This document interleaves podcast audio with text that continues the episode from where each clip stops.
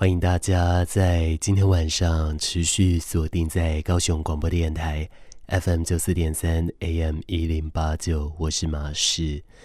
我们这第一个礼拜，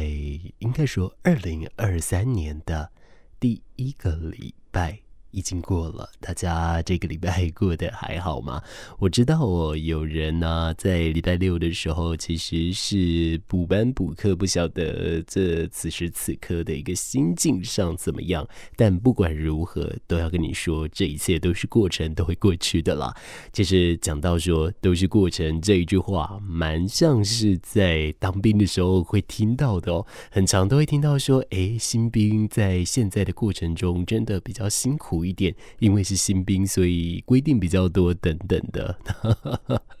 这一部分，我就相对来说也算是有听过就是了。也同时提醒大家，我目前呢替代役的一个甄选作业啊是可以开放申请的，有申请到的话呢，在近期来说就有可能可以来进行安排了，大家也多加留意一下了。详细情况上到兵役网站上面来进行查询就知道了。好，为什么我突然之间聊到兵役呢？因为除了刚刚我说的那句话之外，另外就是我有一些朋友他在最近收到了单子，但那个并不是教招单哦，那个比较属于是通知他说他有被编列在今年度的。相关的一个教招人员里面哦，只是说寄信来通知他一下，以免说收到的话就要特别注意就是了。然而根据我有教招经验的朋友呢，他是说其实他会是在你大概前三个月左右先告诉你哦，你就可以先进去来去做处理，也可以提早的来把你的功课啊等等来去做处置这样子。而我是什么时候大概知道教招这样的一个概念？呢，其实还蛮晚的哦，大概是我二十一岁的时候吧。那时候我在业界实习，然后有一个很照顾我的大哥，他说他下个礼拜不在，他要不见一阵子。我就想说怎么了？他说他要教好，我就在想什么是教招呢？后来呢，我就带着这个疑惑又度过了那一个礼拜，而且我当下我还没有想说要去查哦，我就这样子疑惑到了他快回来。我才去查，我才发现哦，原来教招就是有相对应的一个教育召集的意思啦，吼，所以说这样子我就清楚而了然了。我在今天的节目找来了一位朋友跟大家来聊天。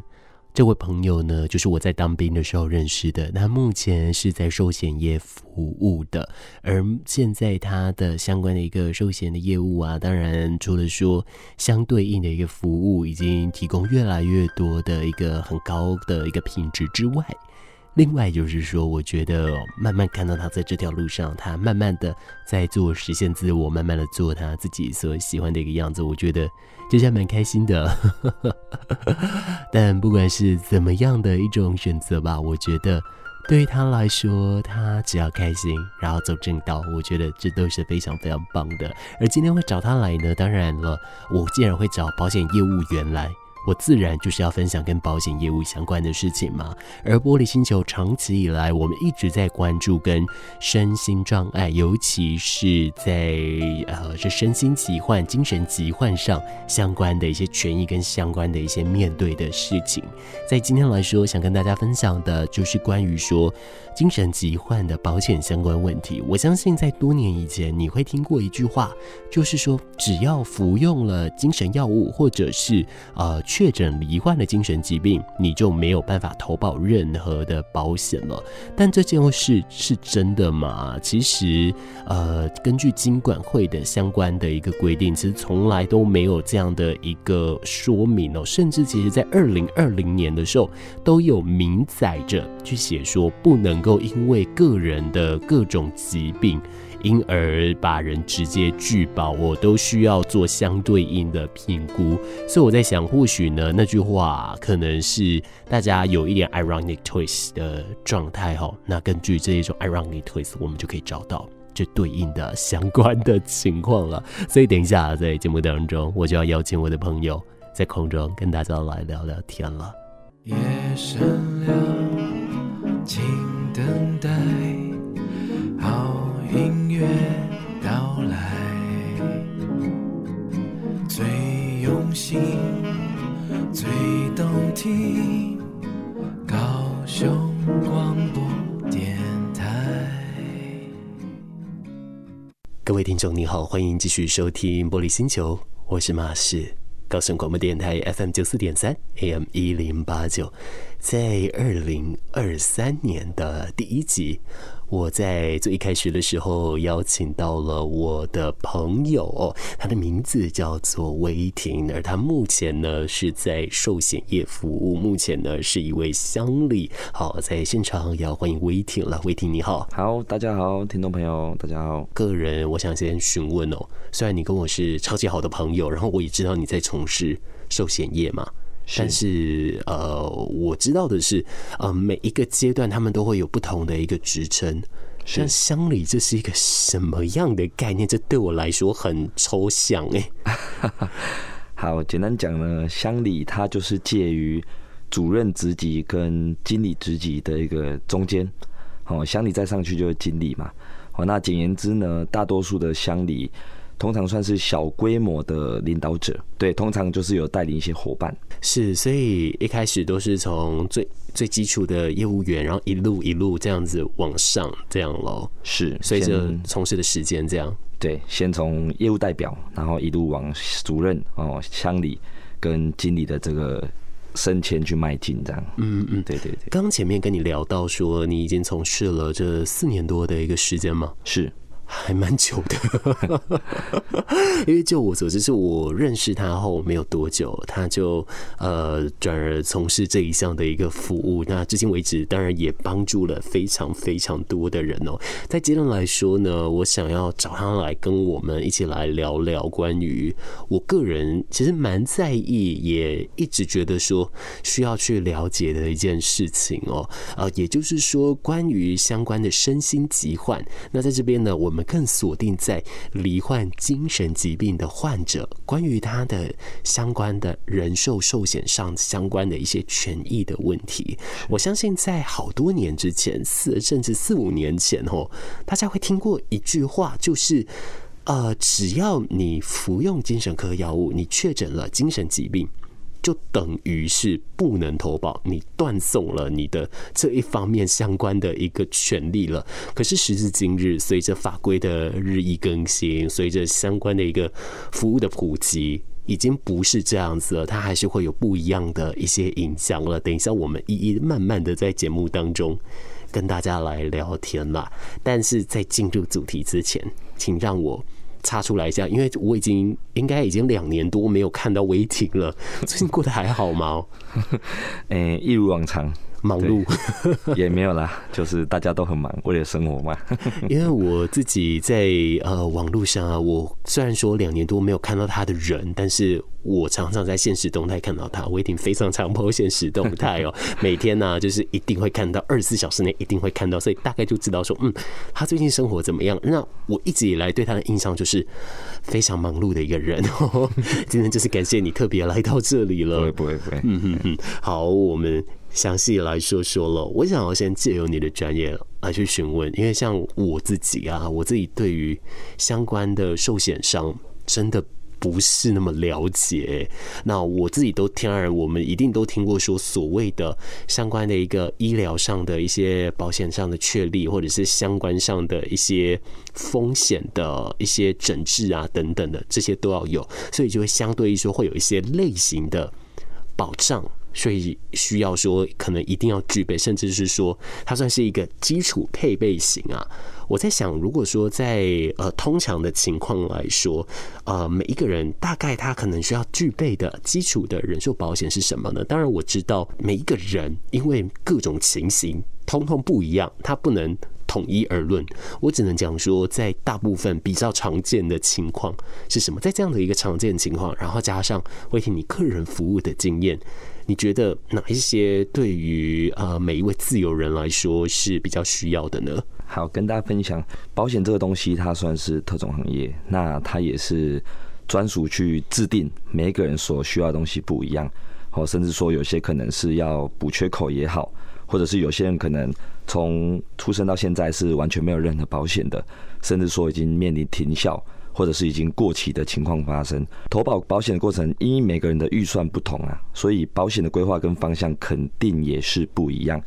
只是在这边建议还是说，每个人最基本应该具备的保险。至少要有医疗实支实付、重大伤病、哦重大疾病，甚至是长期照顾等比较没有办法去负担的重大风险。保险有一句话是“先保大再保小”，哦，可能说小则几千块的那些医药费是大家普遍比较能够接受的，但是有些风险必然它一定是需要庞大的医药费用，甚至可能几十万动辄百万都有。好，所以规划这类的保险啊，至少可以在。面临风险来临时，可以有一笔费用去帮忙分担，好，可以减少生活被改变，或者是家庭被改变等这些社会状况的发生啊。我们刚刚讲到了这呃两种的一个部分嘛，那我个人还有疑问啦，因为随着今年相关的一些不一样的法令的变更后，在呃投入特定行业的时候。自然人他一定要去投保的，就是个人意外险的部分。像这个也算是一个一个基础型嘛。是保险的种类非常的广泛哦，普遍性的人大多都认定说，哎，我有买保险了，或者说哦有有医疗险我没有规划的。可是殊不知医疗险只是在保险里面的其中一个小部分哦。保险多半分成像是寿险、医疗险、意外险、重大疾病险、癌症险。甚至是长期照顾险，所以它的种类是非常的广泛的哦。但是大多数人都以为说啊，我有买就好，我有买就好这样子。对不起，我就是那个大多数人之一，很对不起哦。了解，也是在近期来说，因为相对应的工作需求，有去做了见证，才知道说，嗯，看来我需要再多充实一下这一方面的知识了哦。是。那刚刚其实也已经提到了蛮多的，呃，各种基础型啊，可能每一位自然人他在需求上可能或许。有这一些对于他个人的一个风险规划来说是比较完整的，只是这一个并不是一个绝对通则，它因应着每一个人的身体健康情况，因每一个人的状态而去变化。那当然，同时之间也要顾虑的就是个人的经济能力了，在这一部分都要去了解了。但是我个人呢，好奇了，以前的观念中，如果我一旦罹患了。精神疾病，我一旦有这样的一个症状，我开始服药之后，我等同于说我是直接不能够享有这一些权利的。那我们也都很常会听到说，他因此而不能够投保这一些跟医疗相关，甚至跟意外相关的。一些风险，那我们其实换算成另一种逻辑系统，其实当然就是因为风险比较大，所以没有办法去做承担嘛。但是像我们刚刚讲到的这一些啊，哪一些是身心疾患，它是没有办法投保的？当然这一部分我们还是一样，是讲说普遍情况下啦。是，OK。那如果说针对身心疾患这类的客群。应该来讲啊，保险它没有绝对的能够承保或绝对的拒保，哦，所有的投保都必须经过完整的审核，哦，跟据实的告知，经过公司综合评估下才会有一个结论，哦，但是在过往的经验里面，像我大概服务四年时间嘛，确实身心疾患的客群投保相对较少，哦，有些可能是因为他的家庭比较辛苦。哦，亦或是他对这类没有认识、没有门路，或者是他自己的风险观念的不足，甚至有一些客户他是比较抑郁寡欢，那对于自己的人生愿景或未来，他可能比较没有抱住希望，所以他对于这方面的知识是不足够的，导致主动了解的客户并不多。哦，甚至很多客户他是在以往的经验里面认定自己不能承保。可是因为每一家的公司核保规范跟保险法也不断的在更新，好，所以过去不能承保的客户啊，其实都还是建议啊，哦，非常鼓励说可以再送件审核啊，因为还是有不少过件的案例啊。如果说我们的症状是可能患有一段时间，那有固定的在回诊啊，固定时间地点再去做。诊疗哦，甚至你慢迁啊，长期服药控制情况稳定的情况下，其实都还是可以争取的哈。等一下，等一下，我现在觉得我在做这一期访问功课的时候，我可能查到了假消息，因为我看到了有一个相关的一个说明哦，就是说法律上是明文规定说，呃，罹患这相关疾病是不能够投保的，所以法律上没有这样的一个规定哦，没有，完全没有。嘿，甚至说这两年金管会它也是有一些规范，说我们不能直接拒保，或哎，应该说我们不能直接。拒绝受理这类客群的一个投保要求，好，当然会经过完整的评估再去决定最后的结果嘛。但是是不能拒绝收件的哦。嗯嗯嗯，所以这是二零二零年公布出来的一个相关的一个细则。是，嗯嗯嗯。但是这个细则目前知道的人多吗？普遍还是不多，还是依照自己的既有观念。对啊，这会不会是代表说，其实大家对于相关风险管理上的认知还没有那么多呢？对，所以才需要我们很认真，每天在市场上去宣导嘛。嗯嗯嗯。那那您自己这样服务四年多下来，你自己觉得说，大家的对于这一方面的一个管理，是真的是的确还需要再去做相关的一个补强，就是了。对，而且需要不断的更新时事。哦，对，这就是我觉得非常辛苦的地方。你们大家知道啊，因为马是个人属于呃生活上比较辛苦的类型哦，平常路痴等级不打紧，很多东西还甚至都觉得有就好了。所以像刚刚前面讲的很多的情况，我身上背后都中了好几件了，很多都是我自己有在犯的错误啦。哦，所以的确呢，就是可能很多人还是会留在他既有的一个相关的一个观念，但是随着不断的学习，不断的持续更新。我们对这一方面，我们可以有更多的一些认定，就是了。很奇妙的一件事情哦，是，就是你刚刚有说到说，你个人的服务经验来说，面对精神疾患呐，他们的相关的一个服务经验哦，你是比较少的。是，但是我又在想说，其实以全世界的一个比例来说，目前的统计大概是六个到七个人。之中就会有一个人是会有罹患精神疾病，甚至会有相关的一个症状困扰的。是，所以我以比例来计算，理论上应该是随着呃服务的时间久，可能会越来越多才对。所以，像在你在你个人的目前的经验上来说是没有的。对我的经验，这类的客群还是偏少，或者是有些客户他可能比较不方便让人家知道他的状况。嗯，对，所以他可能会选择，他也不会想要主动了解，因为他害怕人家知道他目前的一个身心的一个状态，这样子。嗯嗯，我相对来说，我的确可以理解，因为不要说是只有身心状态，我觉得光是生理上的一些疾病，甚至都会有人想要去做隐瞒，或者是不想要在当下提起。是，可是这件事是不是代表说，其实他在啊相关的一个头发上就会造成你们的困扰呢？对，因为每一件。Case 在投保的过程中，一定必须做到据实告知，因为这样这毕竟是银货两訖的东西，所以公司也必须要完全的评估你的可能体况也好，或者是你目前的生理状态、你的心灵状态。所以如果没有据实告知的话，会衍生后续，如果真的要理赔，可能会有衍生出一些争议。我们今天玻璃星球的步调相对来说没有像过往这么的缓慢，甚至说这么的容易煽动情绪哦。我们走的比较轻快的感受，在这里先休息一下吧。你庸庸碌碌的生活，看夜光依旧在闪烁，披星戴月，也许寂寞。想把烦扰抛在身后，FM 九四三陪在你左右。高雄广播，你现在收听的是高雄广播电台 FM 九四点三 AM 一零八九，每个礼拜的周末晚上。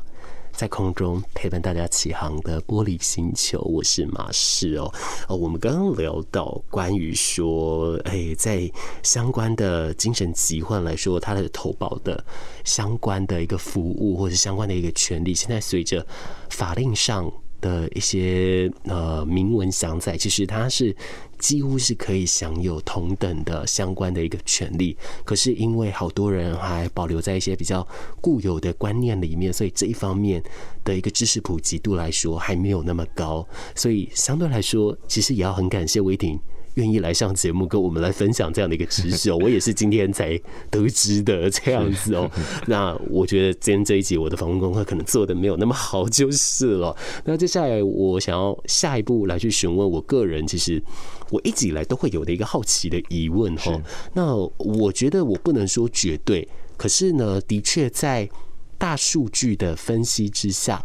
罹患精神疾病的一些患者呢，他在自我伤害的频率上跟那个严重程度上，真的是比较高的。那我觉得以相关的一个保险的一个投保机制来说，嗯，我能够理解，因此而拒保或者是不去做相关的一个承担。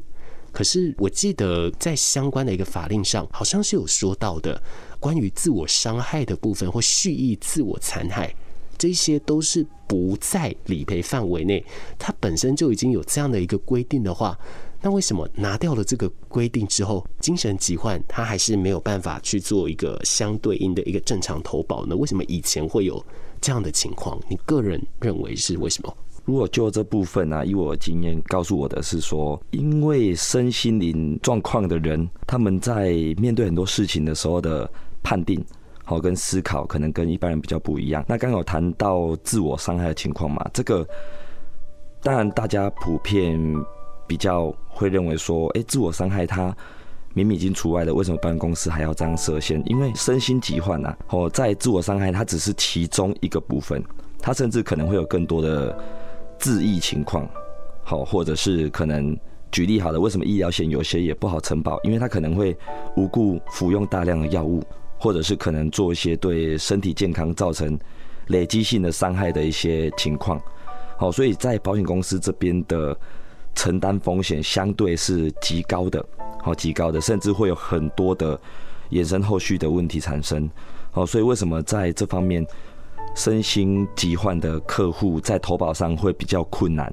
也就是因为这个部分导致的。从这边，我们的确可以听到说，可能过往发生到了很多太多我们没有办法去做判定的情况，因此导致说会有现在的一个情形去诞生了哈。但是我个人算是相当万幸，或者是说算是相当开心的是，在现在来说，这个已经不是一个绝对的拒绝，这是一个有但书甚至有余裕的。一种方式了吼，那当然，我觉得在面对这一方面的疾病的时候，我们当然还是需要有非常多的一些心态，非常多的时间。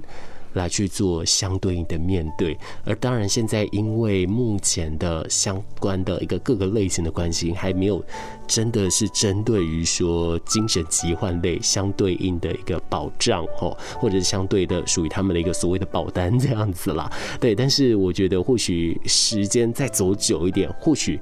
可能未来我们可能可以看到也说不定，但这个。都不影响现在的我们，因为现在的我们确实都应该要，而且理应要享有这样子的一个权利。只是在这些权利上来说，都会有一些不一样的一些做法就是了。面对到现在呃这一些身心喜欢他们的一个投保的应对方式，您个人觉得目前他可能会有哪一些的一个做法？那甚至有什么样的建议？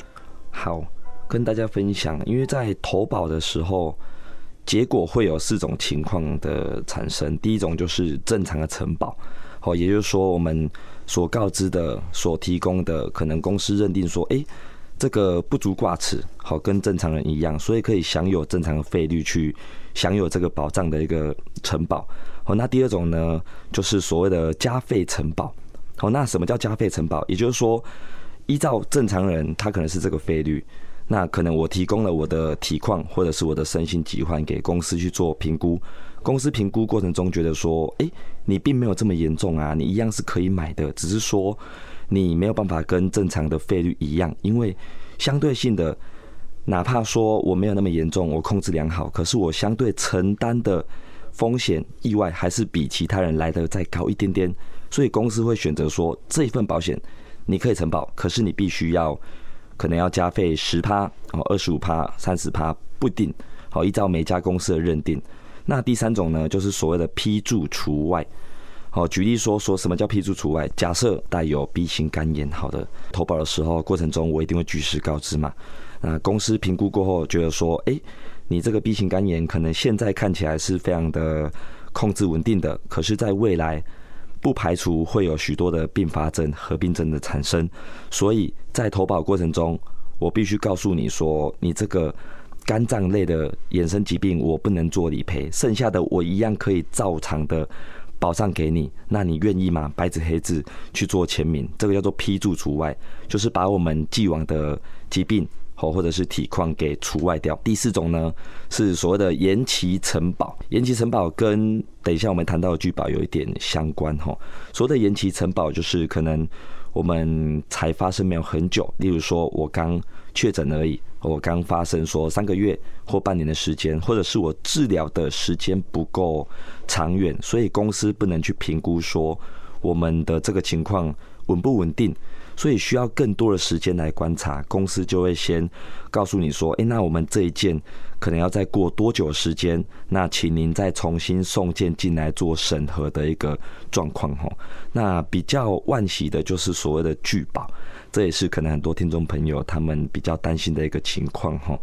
拒保就是说，在综合评估以后，公司觉得我们没有办法去承受这个风险，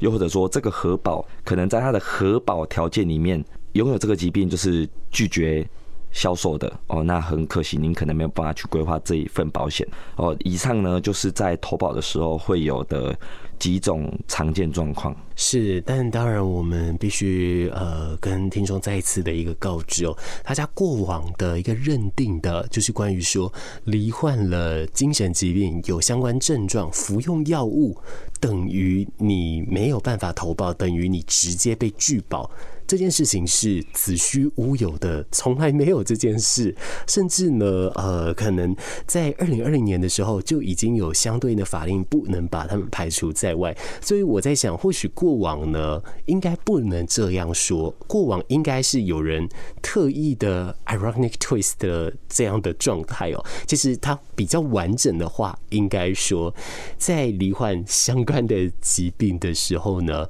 要投保会有相对。应程度的困难，它的呃相关的程度上会需要承担的风险也比较高一点。我在想，可能应该是因为是这样的现象，导致大家间接得出了这样子的一个子虚乌有的结论了吼。但在此呢，我们也只有今天的节目告诉大家，真的没有这一件事情了。我们今天很开心邀请到威霆来到节目当中，让我们的听众朋友来对这一方面做一份了解。如同我在节目当中持续一直。听到的一个数率吼，关于说精神疾患的这个呃普遍程度，已经是大概六个人到七个人当中就有一个。而未来在联合国 SDGs 的二零五零的目标呢，也是希望可以来强化大家身心灵的均衡发展，甚至去正视这一方面的一种疾病。那也借此来告诉大家，其实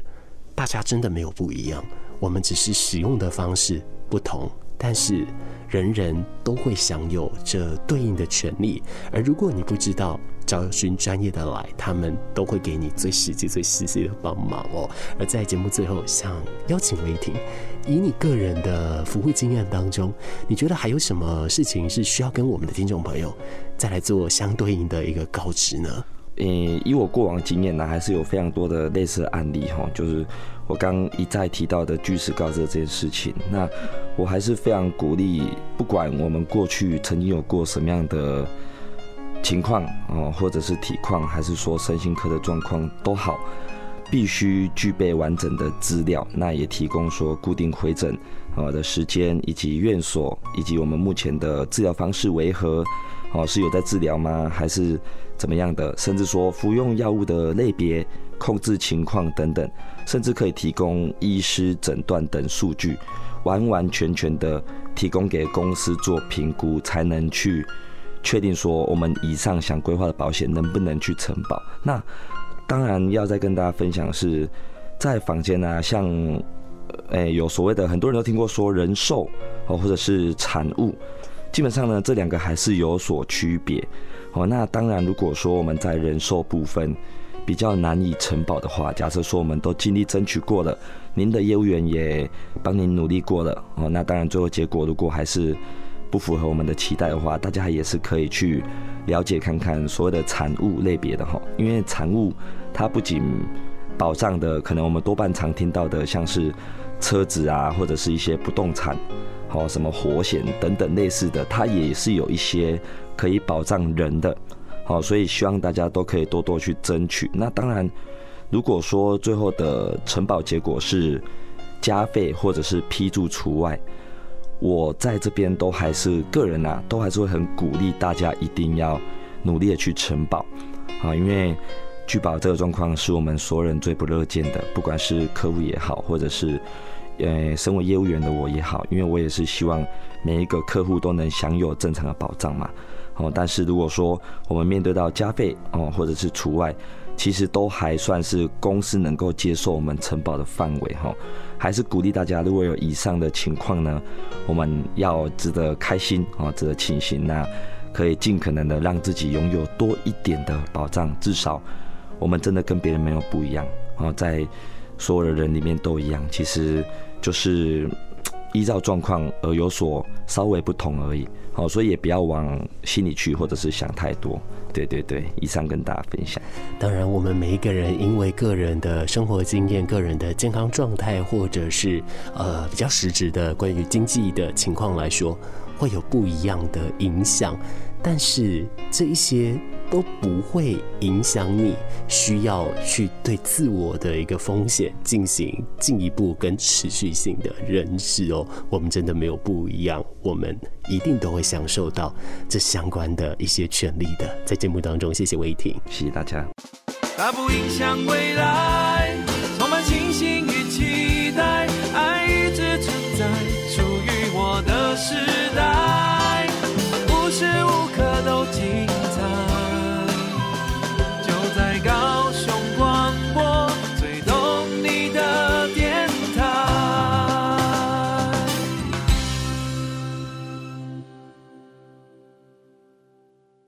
玻璃星球该跟你说一声再见喽，希望今天的节目对你有所帮助，我们下次见，拜拜。